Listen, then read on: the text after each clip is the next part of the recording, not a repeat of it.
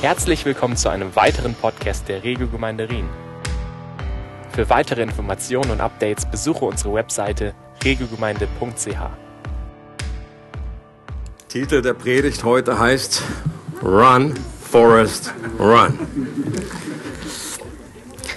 Und äh, wir befinden uns in einer Serie nicht über Forrest Gump, das könnte man sicherlich auch machen. Da gibt es einige geistliche Elemente drin, sondern in einer Serie über das Leben von Elia, dem Propheten aus dem Alten Testament. Und heute und nächste Woche schauen wir uns einen Abschnitt aus seinem Leben näher an, in dem er auch vor Angst vor etwas davonläuft und dann irgendwann eine ähnliche Befreiung erlebt, wie das Forrest eben auch erlebt hat. Und wir schauen uns das Leben von Elia an, weil darin Prinzipien versteckt sind, die auch auf uns heute zutreffen, uns uns etwas angehen und helfen können, wie wir natürlich, übernatürlich leben können. Das ist die Idee, das ist das Ziel auch von dieser Serie, wie wir natürlich, übernatürlich leben können. Amen? Alle dabei? Und äh, 1. Könige 19 lese ich einen Abschnitt, die Verse 1 bis 10, werde es aber ein, äh, in drei Passagen haben und dann dazwischen äh, das Wort Gottes auslegen. Vater, wir bitten dich jetzt nochmal für deine Gegenwart, auch äh, indem du redest durch dein Wort. Danke für dieses Vorrecht, dass du ein, dass du das lebendige Wort bist, Jesus, und dass du ein Buch äh, uns gegeben hast, geschenkt hast, das uns äh, Kraft geben kann, das uns Hoffnung gibt, das Glauben austeilt, äh, das errettet, das uns ein Erbe zuteil werden lässt. Das Buch heißt Testament. Und ein Testament ist etwas, da ist jemand gestorben und wir bekommen bekommen etwas. Äh, wir kommen, bekommen ein Erbe und genau das ist der Punkt. Du bist gestorben, du bist aber nicht im Grab geblieben, wieder auferstanden und du hast uns eingesetzt als Erben, die reich beschenkt werden. Und wir danken dir dafür, Herr. Amen. Also 1. Könige 19, Verse 1 bis 5, da heißt es, Ahab berichtete Isabel alles, was Elia getan hatte, vor allem wie er die Propheten Baals mit dem Schwert getötet hatte. Da schickte Isabel einen Boten zu Elia, der ihm ausrichten sollte, die Götter sollen mich schwer bestrafen, wenn ich dir nicht heimzahle, was du diesen Propheten angetan hast. Morgen um diese Zeit bist auch du ein toter Mann, das schwöre ich. Da packte Elia die Angst. Er rannte um sein Leben und floh bis nach Beersheba, ganz im Süden Judas. Dort ließ er seinen Diener, der ihn bis dahin begleitet hatte, zurück. Allein wanderte er einen Tag lang weiter bis tief in die Wüste hinein. Zuletzt lief er sich, ließ er sich unter einen Ginsterstrauch fallen und wünschte, tot zu sein. Es ist genug. Nun, Herr, nimm mein Leben hin, denn ich bin nicht besser als meine Väter. Er streckte sich unter dem Ginsterstrauch aus und schlief ein. In der vorletzten Predigt habe ich noch behauptet, dass Isabel wahrscheinlich auf dem Kamel mit dabei war, als es zum großen Showdown zwischen Elia und den Baalspropheten kam. Manchmal hilft es, wenn man ein paar Verse weiterliest. Äh, wer, wer, lesen kann, ist immer ganz klar im Vorteil. Offenbar war sie doch nicht dabei, weil Ahab ihr davon berichtet hat. Und was sie hört, was lernen wir daraus?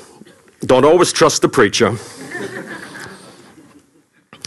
Vor allen Dingen wünsche ich mir, dass wie Christen in Berühr in der Apostelgeschichte, äh, wenn da etwas kam, was Paulus äh, weitergegeben hat, sie haben in einer mündigen Art und Weise die Dinge aufgegriffen und haben überprüft, ob es sich so verhält, wie Paulus gesagt hat. Jeder gute Preacher wünscht sich im Grunde, dass Menschen genauso mit dem Wort Gottes umgehen. Mir geht es nicht in erster Linie darum, dass Menschen das glauben, was ich sage. Okay?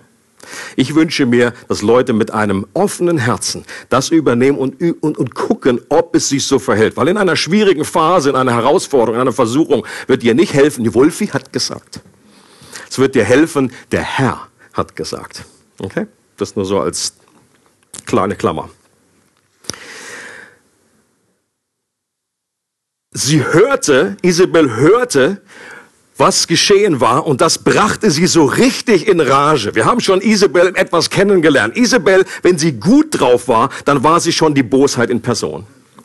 Aber wenn sie so richtig böse wurde, wenn sie so grün angelaufen ist, dann war Hulk dagegen ein Waisenknabe. Sie schwört Rache und will diesem Elia nun endlich den Garaus machen, nachdem sie schon so viele Propheten in Israel umgebracht hatte. Sie schickt ihm durch einen Boten folgende Botschaft. Morgen um diese Zeit bist auch du ein toter Mann. Das schwöre ich. Da spürt man so richtig die, die Wallung, die da rauskommt. Und wir wollen etwas zurückspulen, mal zurückdenken kurz, was Elia schon alles erlebt hat. Elia ist der Mann, der gerade eben noch unglaublich souverän den König selbst herausgefordert hat. Der König sagt ja, du bist der Troublemaker. Und er dreht sich um und sagt, nee, du bist der Troublemaker sind den Finger ins Gesicht von so einem König zu stecken. Das braucht schon äh, einen gewissen Mut, den man bekommen hat. Er hat den Handschuh vor dem König hingeschmissen und hat ihn herausgefordert zum Duell. Alle ba den König und alle Baalspriester. Der es war der Elia, der sich unglaublich kühn an das ganze Volk gewandt hat. Ganz Israel kam zusammen und Elia predigt eine unglaublich kühne Botschaft und gesagt, wie lange hinkt ihr hin und her? Wenn Baal Gott ist, dann folgt ihm noch nach. Aber wenn Gott Gott ist, dann gebt ihm euer Herz, gebt ihm eure Loyalität. Es ist auch der Elia, der während des Showdowns sich über die Götzen lustig gemacht hat. Ähm, in, in, Im Alten Testament liest man dann und man, viele Ausleger sagen, das ist wirklich so, dass Elia an der Stelle sagt, wo ist, sind denn eure äh, Götzen? Wo sind sie denn? Eben sind sie irgendwie einkaufen gegangen? Sind sie irgendwie in Urlaub gefahren? Oder eigentlich heißt es, sind sie auf Klo? Sind sie gerade sind sie gerade austreten gegangen. Und das braucht irgendwie und er hat eine innere Entspannung gehabt. Er wusste, Gott steht zu ihm. Es ist der Elia, den Gott durch ein übernatürliches Feuer aus dem Himmel bestätigt hat, der dann 450 Baalspriester umgebracht hat. Der Elia, der nach dreieinhalb Jahren Trockenheit dem König Regen ankündigt, dann betet und der Regen kommt und dann noch in der Kraft Gottes schneller läuft, als Ahab und sein Wagen fahren kann. Man sollte ja meinen, dass ein Mann, der all das erlebt hat, sich jetzt nicht auf einmal vor einer einzigen Frau fürchtet, die ihm eine Morddrohung durch einen Boten schickt. Aber genau das ist passiert. Elia packte die Angst und er fing an zu rennen. Er kam bis Beersheba. äh, nochmal unsere Karte, dass wir nochmal ungefähr sehen, wo wir uns be befinden. Äh, hier war äh, Elia zum Schluss in Jezreel vom Mount Carmel, ist er da hingelaufen. Und jetzt flieht er bis nach Beersheba hier unten. Das sind ungefähr 200 Kilometer. Und später ging es dann noch mal weiter. Aber das ist so der erste Abschnitt. Und das ist er äh, zu Fuß. Okay, hatte kein Skateboard dabei. Und dann in Beersheba ließ er seinen Diener zurück und ging einen Tagesmarsch in die Wüste. Dann setzte er sich irgendwann erschöpft unter einen Strauch und will nur noch sterben. Und ich möchte, dass wir diese Spannung richtig verstehen, dass wir das erleben. Der Mann, der gerade noch auf dem Showdown unglaubliche Heldentaten vollbracht hat, sitzt in der nächsten Szene unter einem Baum, unter einem Strauch und sagt, Gott, nimm das Leben von mir. Ich habe gerade genug. Manche Kommentatoren sind sich sicher, dass der Text hier falsch zusammengefügt ist. Sie können einfach nicht glauben, dass Elia, der Hero, mit dem Elia, dem Hasen, so direkt aufeinander folgen können. Und ich habe überhaupt, ich persönlich habe keine Mühe, das zu glauben, weil Elia nicht der Einzige ist in der Bibel oder auch der Kirchengeschichte, der große Heldentaten für Gott errungen hat und kurze Zeit darauf in ein massives Loch gefallen ist, Leute. Und das gehört zu unserem Leben mit dazu. Das ist die Realität. Wir müssen beides sehen. Wir müssen beides erleben. Der Gott, der mit Feuer antwortet, wo Unglaubliches passiert, aber dann auch, wo wir in ein Loch fallen können. Ähm, ähm, weil wir in einer gefallenen Welt leben, weil wir noch nicht im Himmel angekommen sind. Okay? Dass Menschen depressiv äh, werden, dass sie große Angst bekommen, dass sie nur noch sterben wollten. Ich lese euch drei Beispiele vor aus dem Alten Testament. Ihr dürft jeweils mitraten, wer das gesagt hat. Die erste Stelle, ich kann die Verantwortung für dieses Volk nicht länger allein tragen. Ich halte es nicht mehr aus. Wenn es so weitergehen soll, bring mich lieber gleich um. Wenn dir aber etwas an mir liegt, dann erspar mir dieses Elend. Any idea? 100 Punkte auf ihrem Konto. Und nur zur Erinnerung, das war der Mose, der, der erlebt hat, wie Gott zehn unglaubliche Plagen durch ihn gewirkt hat. Okay, ich glaube, es gibt wenig Menschen auf diesem Planeten, die so viel Übernatürliches erlebt haben. Äh, der durch das Rote Meer hindurchgezogen ist. Der, hat, der gesehen hat, wie Manna und Wachteln vom Himmel fallen. Und das ist derselbe Mann, der so spricht, ich kann es nicht mehr aushalten. Wenn es so weitergehen soll, bring mich lieber gleich um. Okay. Zweite Beispiel. Herr, lass mich sterben, das ist besser als weiterzuleben. Okay, das gibt weniger her jetzt. Das ist von Jona. Okay? Und Jona zu diesem Zeitpunkt hat erlebt, wie ein riesiger Fisch ihn übernatürlich gerettet hat vor, äh, vor dem sicheren Tod gerettet hat. Das war sicherlich nicht so angenehm, während er da irgendwie äh, im Fischbauch war. Aber trotzdem, die, die, die, die Situation selber ist doch unglaublich äh, äh spektakulär gewesen. Äh, pff, spuckt ihn da irgendwann wieder auf. Ding, ding, ding, ding, ding. Und außerdem hat er nicht nur das erlebt, er hat eine Revival erlebt, das ganz Nineveh umgekehrt ist zu Gottes äh, wiedergefunden hat und dass Ninive eben nicht verurteilt werden musste. Und trotzdem sitzt er dann plötzlich irgendwann an diesem Punkt und sagt, Herr, lass mich einfach sterben. Das ist fertig, kann nicht mehr. Und sein großes Problem war, dass Gott zu gut war, dass Gott zu gütig war und dass er das jetzt nicht durchgezogen hat, sein Gericht, was er eigentlich angekündigt hat. Dritte äh, Beispiel. Wäre ich doch im Mutterleib gestorben, dann wäre meine Mutter mein Grab geworden und für immer schwanger geblieben. Warum nur bin ich geboren? Um ein Leben zu führen, das mir nichts als Leid und Elend bringt, um jeden Tag nur Schimpf und Schande zu ernten. Hiob wäre ein guter Kandidat, ist es aber diesmal nicht, sondern Jeremia. Very good.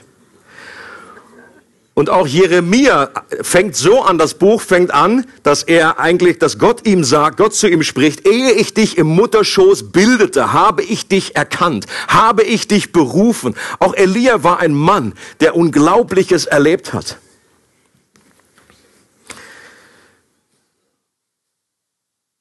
Und trotzdem ist er an diesem Punkt. Für mich ist das eine der überzeugendsten Argumente, dass die Bibel nicht nur ein rein menschliches Buch ist. Warum? Weil die Bibel ihre Helden ungeschönt darstellt. Okay, wenn das Menschen geschrieben hätten, dann hätten wir das irgendwie mit Photoshop irgendwie ein bisschen aufgehübscht, hätten da irgendwie alle Macken und alle Schwächen irgendwie ausgebügelt. Aber die Bibel gibt uns ein realistisches Bild, wie wir als Menschen geschaffen sind, mit allen Höhen und Tiefen. Und das sind doch gerade die Passagen, die uns heute manchmal viel mehr ermutigen als die Heldenstories. Weil wir uns mit denen viel mehr identifizieren können. Wenn ich lese, dass Elia betete und Regen oder Feuer vom Himmel kommt, dann finde ich das nicht nur einfach, Jakobus aus dem Neuen Testament zu glauben, wenn er sagt, Jakobus war ein Mensch wie wir. Und ich sage, ja, nee, ist klar. Ganz genauso wie ich. Das habe ich auch schon oft erlebt, dass ich bete und dann ist irgendwie, da ist der Regen bleibt stehen oder irgendwie Feuer kommt vom Himmel. Aber trotzdem, Jakobus ermutigt gerade, und er sagt, er ermutigt uns zu beten, Glauben zu haben, wie ein Elia. Aber wenn ich lese, wie Elia die Muffe geht, wie er Angst bekommt, nur noch weglaufen will, wie er unter einem Baum sitzt und sich ausheult und sagt, ich mag nicht mehr, take me home, country road dann kann ich mich viel eher damit identifizieren. Und noch einmal, wir müssen diese beiden Ausdrücke, diese beiden äh, Realitäten nebeneinander stehen, so, so deutlich, wie sie hier in einem Kapitel äh, direkt back to back die, sich die Klinke in die Hand geben, so müssen wir die beiden Realitäten in unserem Leben zusammen sehen. Dass wir mit Gott über Mauern springen können. Yes, amen. Aber gleichzeitig sagt Jesus auch, ohne mich könnt ihr nichts tun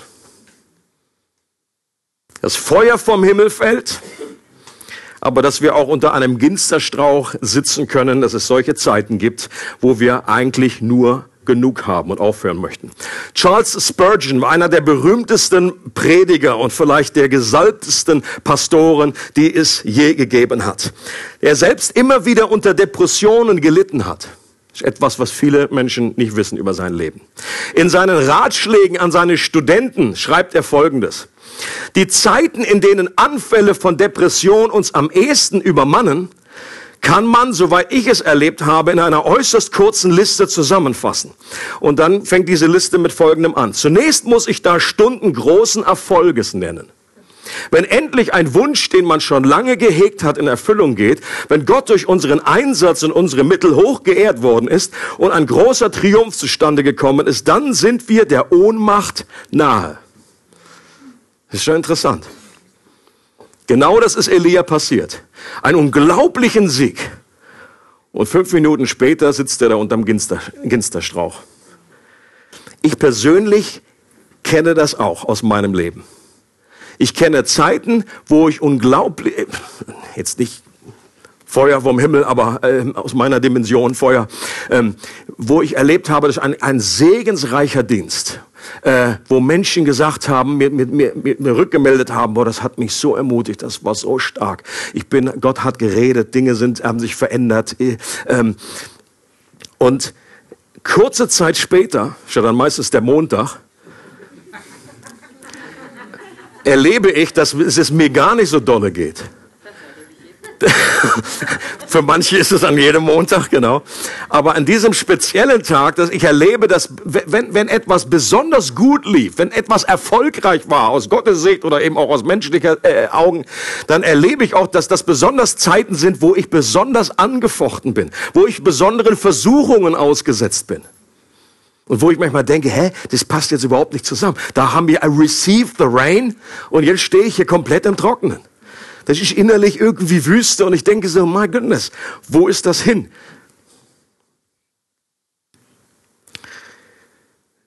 Jonathan Edwards hat gesagt, dass wenn die Kirche erweckt wird, dann geschieht dasselbe auch mit dem Teufel. Okay? Wenn wir uns nach einer vermehrten Offenbarung des Heiligen Geistes in unserer Mitte ausstrecken, was wir wollen, was wir tun, dann sollten wir aber auch an dieser Stelle nicht naiv sein und damit rechnen, dass wir größeren Angriffen und Frustrationen ausgesetzt sein werden. Klassisches Beispiel für mich war eben der Heilungsgottesdienst letzten Sonntag. Da ist einfach so vieles gut gewesen. Da ist, ich fand das auch eine runde Sache. Da ist, hat Gott gewirkt. Aber es gibt Tendenzen in uns, die sind dann einfach, ähm, ich, ich, das merke ich bei mir, das habe ich auch von anderen irgendwie wahrgenommen, dass man dann plötzlich dann, äh, äh, dass das Haar doch in der Suppe findet und dass der Teufel aber dann eine Lupe drüber schiebt und das auf einmal, das ist kein Haar mehr, das ist, das ist ein Tau wo man dann einfach aus normaler menschlicher Sicht, mein Goodness, das war doch jetzt gar nicht äh, so, so, so ein Problem, wo dann manche Dinge nicht absolut so rund laufen und hier noch ein Problem, das hätte man anders machen können, wo man dann doch frustriert aus so einem Gottesdienst dann rausgehen kann. Ich glaube, da gab es auch einen Mix unter uns. Da waren manche Leute, die sind nach Hause gegangen wie Kathy, die sagt, boah, super, ich singe nur noch einen Song und andere sind nach Hause gegangen und sagen, die hatten dann einen anderen Song, der Ginster, der Ginsterstrauch.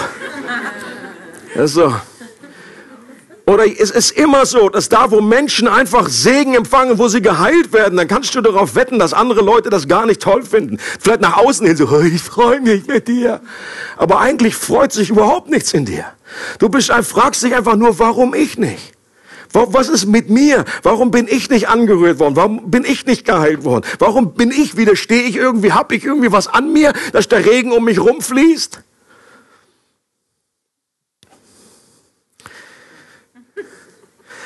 Gott offenbart sich in dieser Krise, die Elia hatte, als wahrer Seelsorger, der ihm mit Weisheit und Liebe wieder auf die Beine hilft. Wir lesen mal weiter. Plötzlich wurde er wachgerüttelt. Ein Engel stand bei ihm und forderte ihn auf. Elia, steh auf und iss. Als Elia sich umblickte, entdeckte er neben seinem Kopf einen Brotfladen, der auf heißen Steinen gebacken war, und einen Krug Wasser. Er aß und trank und legte sich wieder schlafen. Doch der Engel des Herrn kam wieder und rüttelte ihn zum zweiten Mal wach. Steh auf, Elia, und iss, befahl er ihm noch einmal, sonst schaffst du den langen Weg nicht, der vor dir liegt. Da stand Elia auf, aß und trank. Wie Gott hier mit Elia umgeht, offenbart etwas vom Herzen und Wesen Gottes. Gott hält ihm keinen Vortrag. Ist ja interessant, was Gott hier nicht getan hat. Okay? Gott hält ihm keinen Vortrag. Dann macht er, Elia, was bist denn du für ein Glaubensheld? Du Ungläubiger. Du Ginsterstrauch, Rumlieger. Er beschuldigt oder maßregelt ihn nicht. Das ist die, das ist die frühe Version von Tonbeutelvergesser übrigens. Ja. Kennt er den Spruch nicht? Warmduscher, Tonbeutelvergesser. Oder zu Ikea-Fahrer und äh, Kerzenkaufer.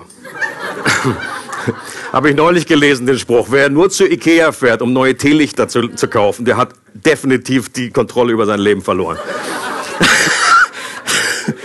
Fand ich gut.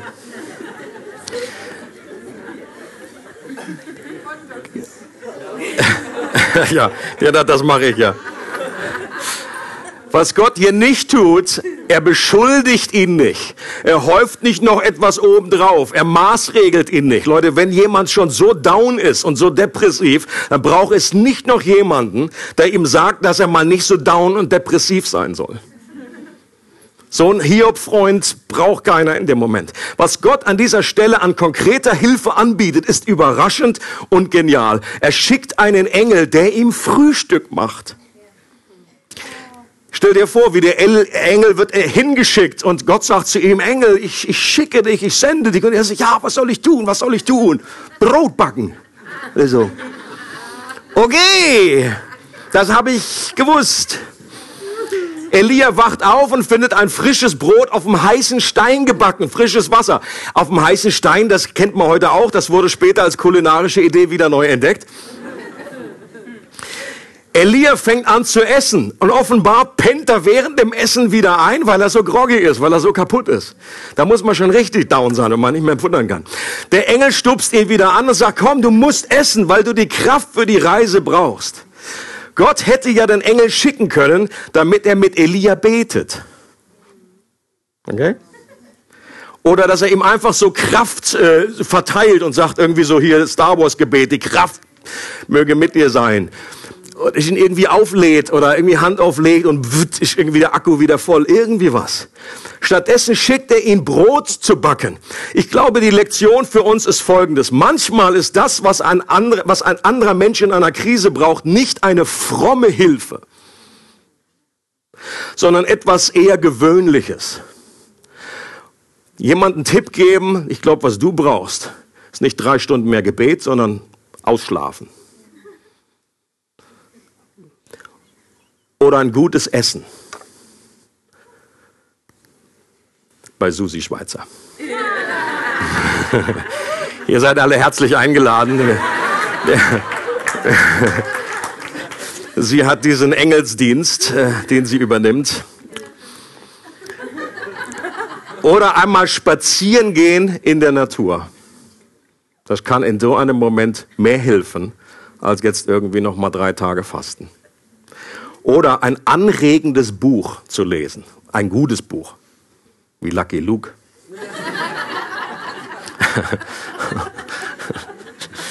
oder noch gehaltvoller. Da nach oben ist ja die Skala offen. Und ich meine damit eben kein Buch, drei Schritte, wie man aus der Depression kommt. Sondern einfach ein Buch, wo man eintauchen kann in andere, einer anderen Welt ist, wo einfach Gott auch sprechen kann. Und das muss nicht unbedingt etwas Frommes sein. Gebet oder, oder zwei Ohren, die mal richtig zuhören, wo man jemanden Zeit schenkt und sagt, ich höre dir zu, ohne jetzt große Kommentare zu geben. Oder das kann Heilung sein für unsere Seele. Gebet kann in manchen Situationen ein übergeistliches Pflaster sein, das wir vorschnell aufkleben. Schon mal festgestellt? Habe ich selber auch schon gemerkt, nachdem ich dann irgendwie gesagt habe, ja du, ich bete für dich und so weiter. Klar, Gebet ist immer, immer gut, immer richtig, das, das sage ich damit nicht. Aber manchmal äh, höre ich dann nicht genügend hin und könnte vielleicht jetzt einen anderen Tipp geben und jemand anders könnte etwas anderes noch mehr gebrauchen. Wir als Menschen sind doch etwas komplizierter gestrickt, als uns das oft bewusst ist. Ich glaube, es gibt äh, äh, diejenigen, die alles auf chemische Prozesse reduzieren wenn es irgendwie äh, Problems gibt in unserem Leib, ob es Ängste sind, Depressionen, die sind dann sehr schnell irgendwelche äh, Pillen zu verschreiben und zu sagen, du nimm mal das, das nimm mal das Ding, äh, das ist super. Das stimmt ja auch manchmal, aber eben nicht immer. Dann gibt es andere, die alles vergeistlichen und sagen, du musst einfach mehr beten und, und das Wort Gottes proklamieren. Und das stimmt ja auch manchmal, aber es stimmt eben nicht immer. Dann gibt es andere, die alles verpsychologisieren und sagen, dass wir unbedingt darüber sprechen und Dinge aus deiner Kindheit aufdecken stecken müssen. Und das stimmt ja auch manchmal, aber eben nicht immer. Ein guter Seelsorger weiß um die Komplexität und Vielschichtigkeit eines Menschen und was für einen Menschen, was für einen Menschen stimmt, das passt noch lange nicht für einen anderen. Wir sollten uns davor hüten, uns selbst und den Nächsten auf eine einfache Formel zu reduzieren. Und so eine Pille, Nicole äh, nickt, da bin ich gerade froh. Okay? Mich erinnert diese Szene an ein anderes Frühstück, das Gott Menschen zubereitet hat. Habt ihr wahrscheinlich auch vor eurem inneren Auge, wenn ihr diese Szene kennt. Nachdem Jesus auferstanden war, hat er am Ufer des See Genezareth Fisch und Brot auf einem Kohlenfeuer vorbereitet. Ich, finde, ich liebe diese Szene. Finde das total cool. Und er hat damit frustrierten und verwirrten Jüngern gedient. Es ist sogar möglich, dass der Engel des Herrn, der Elia Brot gebacken hat, ebenfalls Jesus war im Alten Testament. Also, dass Jesus eigentlich schon gut war im, im, Brotbacken, der kannte sich schon aus. Das war jetzt irgendwie nichts Neues, dass er das zum ersten Mal da gemacht hat. Ähm, denn der Engel des Herrn im Alten Testament ist oftmals, wenn du danach liest, eine, eine, eine, eine, eine äh, Offenbarung von äh, dem zweiten Person der Gottheit äh, von Jesus vor seiner Fleischwerdung, der sich offenbart hat. Es gibt einen normalen Engel des Herrn, aber es gibt den Engel des Herrn. Ich sage nicht, dass es unbedingt so war, aber maybe.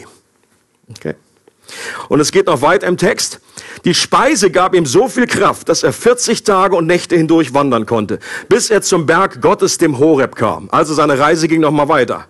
Äh, 40 Tage ist er gewandert zum Horeb und dort ging er in eine Höhle, um darin zu übernachten. Plötzlich sprach der Herr zu ihm, Elia, was tust du hier?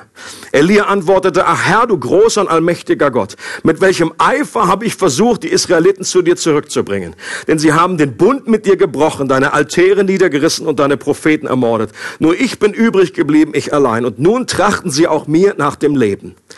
Elias Ziel, zu dem er eigentlich aufgebrochen war, war der Berg Horeb, der nochmal 400 Kilometer weiter entfernt lag. Warum wollte Elia zum Horeb? Warum? Was, was, ist da los? Der Horeb ist in der Bibel ein anderer Name für den Sinai, der Berg, an dem Gott sich Mose offenbart hatte, nachdem er gebetet hat. Was in Elia abging, scheint Folgendes zu sein. Elia hat Gott und die Welt nicht mehr verstanden und sucht einen Ort auf, auf, von dem er vermutet, dass er Gott dort begegnen kann, weil das bei Mose eben auch geklappt hat. Von all dem, was aus Elias Mund kommt, können wir schließen, dass Elia frustriert und von Gott enttäuscht war, dass das, was er sich erhofft hatte, so nicht eingetroffen war. Elia ging davon aus, dass jetzt mit seinem Sieg gegen die Baalspropheten die große Wende in Israel eingeläutet würde. Aber das geschah offenbar nicht. Das Volk, das zwar am Karmel bekundet hat, dass der Gott Elias der wahre Herr ist, ist wahrscheinlich schnell wieder zum Alltag übergegangen.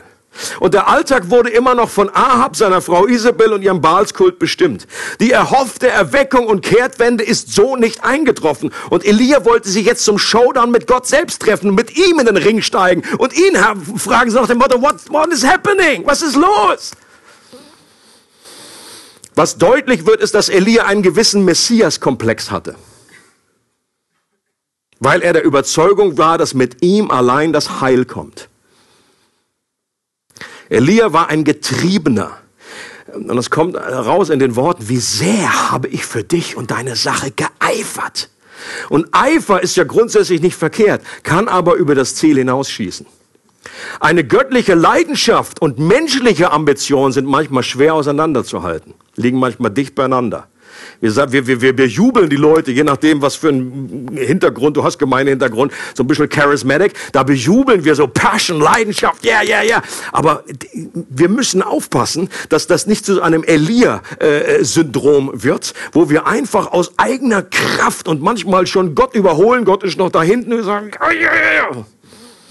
Natürlich gibt's auch das andere Problem, dass man überhaupt mal, ähm, wenn Leute wenig Leidenschaft verspüren, dass das äh, auch von Gott geschenkt werden kann.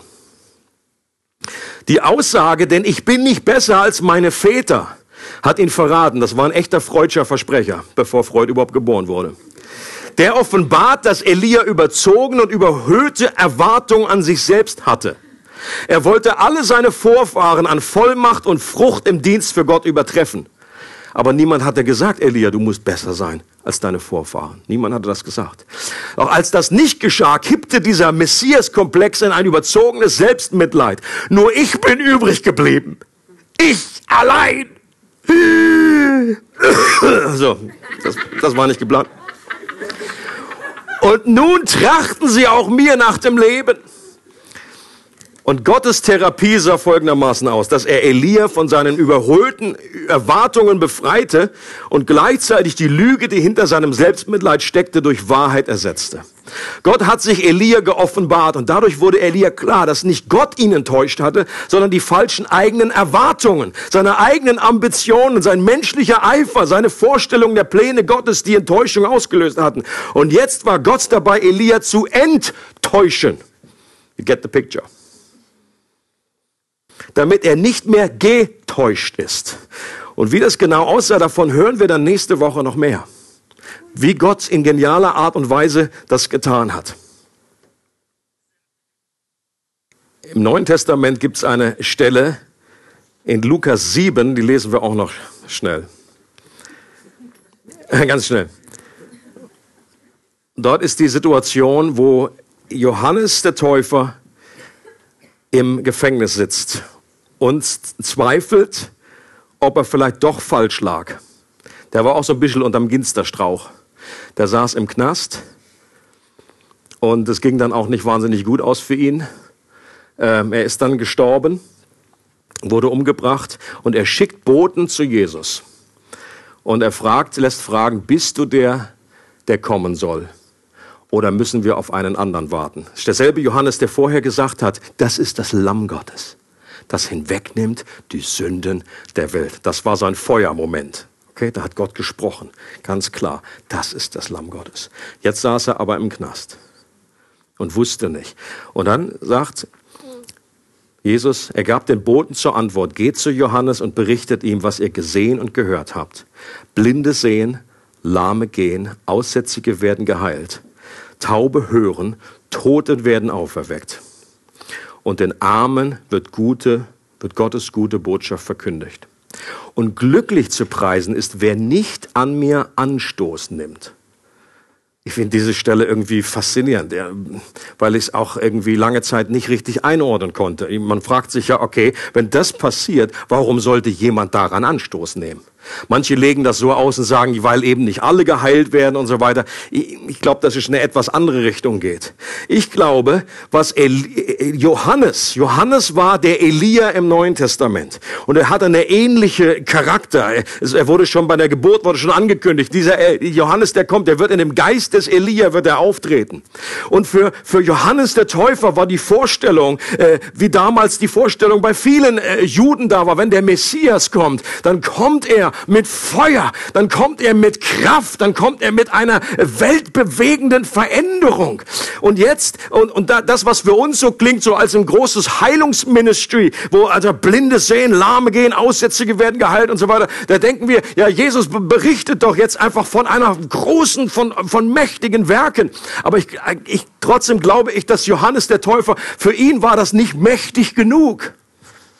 Das ist, das ist zwar, wenn man vor Ort war, ist das beeindruckend gewesen und die Dinge, die passiert sind, aber das war nicht auf einer großen Ebene, war das nicht irgendwie, hatte nicht nationalen Einfluss. Johannes der Täufer hat sich immer noch gefragt, ja, Jesus ist gekommen, um die Gefangenen zu befreien. Ich sitze hier im Knast und ich erlebe das nicht. What's the matter? Wo ist das Feuer? Wo ist die Kraft Gottes, die kommt? Warum sind die Römer immer noch da? Er zweifelte an dem, weil es nicht so kam, äh, der Messias sich nicht so gebärdet hat, wie er sich das eigentlich vorgestellt hat. Und Jesus sagt, okay, ich wirke im Verborgenen, ich tue Dinge, aber sie sind nicht auf dieser Spektakulärebene. Und das war während seines Dienstes. Und das äh, ist auch zu erleben in seiner Art, wie er gestorben ist. Ist doch interessant, dass gerade Mose und Elia die beiden Personen sind, die auf dem Berg sich getroffen haben, dem Berg der Verklärung, bevor Jesus gestorben ist. Und es heißt dort, sie treffen, plötzlich kommen Mose und Elia. Das waren eben die beiden, die am Horeb waren, die gebetet haben, Gott, zeig mir deine Herrlichkeit. Ich möchte sehen, wie du bist. Die gewisse Vorstellungen hatten wie Elia, aber wo Gott dann eben auch korrigierend eingreifen mussten. Und ich glaube, das ist ein Zeichen dafür, dass auch in der Art und Weise, wie Jesus gestorben ist, äh, klar und deutlich wurde, ja, Gott ist souverän. Gott handelt, aber nicht so, wie wir uns das vorstellen. Denn der Tod am Kreuz war eine absolute äh, Kapitul Kapitulation. Das war, das sah aus, als wäre Jesus gescheitert. Dass er am Kreuz gehangen ist mit dieser Scham. Und sie unterhalten sich, im Lukas-Evangelium heißt es, sie unterhielten sich über seinen Exodus über seinen Ausgang. Das war eben auch eine Art Exodus. Im Alten Testament war das mit viel Pomp, mit, mit großer Kraft, mit Feuer und Wolkensäule und das Wasser teilte sich. Und jetzt war ein anderer Exodus, ein anderer Auszug aus der Sklaverei, ein anderes Hineinkommen in das gelobte Land. Aber das war alles andere als glorious. Und gerade, ich glaube, ein Mose und ein Elia, das waren beides Menschen, die damit gekämpft haben und sagen, Gott, zeig uns, wie du wirklich bist. Und ich glaube, sie sind da bewusst erschienen, um zu Zeugnis abzulegen und zu sagen, das ist die Herrlichkeit Gottes in Person. Das ist der Sohn Gottes. Auch wir erleben Zeiten, in denen Gott uns enttäuscht. Wenn Träume zerplatzen, was zum Beispiel unseren Dienst oder unsere Berufung angeht. Unsere Hoffnung, die sich nicht erfüllen. Von dem, was wir meinen, was Gott doch versprochen hat. Mein ganzes Leben bin ich dir treu gefolgt. Gibt es einige Christen, die äh, so reden. Hab mich in Gemeinde investiert. Hab ein Vermögen gespendet. Und jetzt klappt das in meinem Leben nicht so, wie ich mir das vorgestellt habe. Und es geschieht sehr schnell, dass wir uns mehr in unsere Idee von Gott, unsere Vorstellung über ihn, als in Gott selbst verlieben. Leute, Gottes Wege sind anders als unsere Wege. Ich glaube, das ist die Aussage von diesem Skript, von dieser, von dieser Situation aus dem Leben von Elia. Sein Zeitplan ist anders als unser Zeitplan. Glücklich zu preisen ist, wer nicht Anstoß nimmt an mir, sagt Jesus. Und das setzt voraus, dass man Anstoß nehmen kann an Gott. Warum? Weil das nicht übereinstimmt mit dem, was wir zu, zu, verstanden haben, was wir meinen, wie Gott handelt und dem, was wir in unserer Zeit erleben. Ich möchte gerne einladen, dass wir diesen Gottesdienst schließen mit Gebet füreinander. Und zwar für folgende Aussage, die nochmal hier eingeblendet wird. Gott lässt Enttäuschung in unserem Leben zu, um uns zu enttäuschen.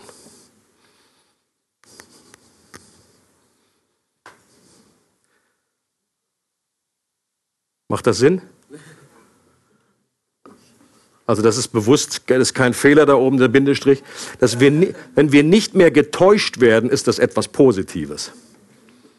Und wenn Enttäuschung in unserem Leben über Gott, über unser eigenes Leben, über das, was wir gemeint haben, es gibt einfach dieses, äh, gerade im Reich Gottes habe ich schon so oft gehört, dass Menschen irgendwie am Schluss ihres Lebens gesagt haben, meine Güte, ich bin so enttäuscht, ich habe mir so viel mehr gehofft, ich habe mir so viel mehr gewünscht. Dieses Projekt oder diese Gemeindegründung, warum das alles sich nicht so entwickelt hat, warum wir da nicht so gewachsen sind, warum nicht das, das, das, das, das alles passiert ist. Und natürlich gibt es einen Haufen Gründe, aber ich glaube, dass einfach Gott auch diese Enttäuschung in unserem Leben zulässt, damit wir enttäuscht werden. Und das ist etwas Positives. Das ist ein Ausdruck von der Liebe Gottes. Und ich möchte herzlich einladen, dass wir jetzt füreinander beten, nicht einfach nur als Trostpflasterchen. Und ich möchte sehr äh, ermutigen, nicht einfach äh, Rezepte und irgendwelche tollen Tipps jetzt zu verteilen, sondern äh, zu, füreinander zu beten, dass der beste aller Seelsorger, der Geist Gottes, zu unserer Seite kommt und dass er uns hilft in unserem Prozess, wo wir gerade stehen. Vielleicht bist du gerade in der Phase äh, Feuer auf dem, auf dem Berg. Praise God. Ähm, aber vielleicht bist du auch gerade eher unterm Ginsterstrauch. Und egal, wo du gerade bist, äh, das, das, kann sich auch sehr schnell verändern, okay? Und ich glaube, wichtig ist, Gott möchte uns sagen, äh, verlager deine, deine, deine Freude und deine Sicherheit nicht in die äußeren Umstände, noch nicht mal in die Segnungen, die Gott gibt, sondern Gott möchte, dass wir ihn als Person, er ist die größte aller Gabe. Wenn wir mit ihm zusammen sind und dass der Geist Gottes uns hilft, was für uns gerade dran ist, dass wir beten, dass Gott uns begleitet, dann vielleicht ein gutes Brot äh, schickt zum Frühstück. Ähm, oder eben auch dich selber benutzt als einen Engelsboten für jemand anderen, jemanden einzuladen zum Essen, wie zum Beispiel Susi Schweizer. Lass uns doch füreinander beten, zu zweit, zu dritt äh, oder zu zweit reicht wahrscheinlich. Ähm, wenn, wenn, du mitbeten möchtest, niemand muss beten, fühl dich total frei, du kannst allein. Hier vorne wird auch Gebet angeboten. Äh, Sure. Hier vorne werden wir auch beten. Ministry Team, vielleicht kommen einige noch davor. Wir wollen auch da weitermachen und für Heilungen äh, beten. Das ist nicht nur eine Eintagsfliege, äh, Fliege, sondern komm, wenn du Anliegen hast. Wir möchten einfach einstehen, dass, dass, äh, dass Gott einfach durchbricht. Wir hoffen, du hattest viel Freude beim Zuhören. Für weitere Informationen und Updates besuche unsere Webseite regelgemeinde.ch.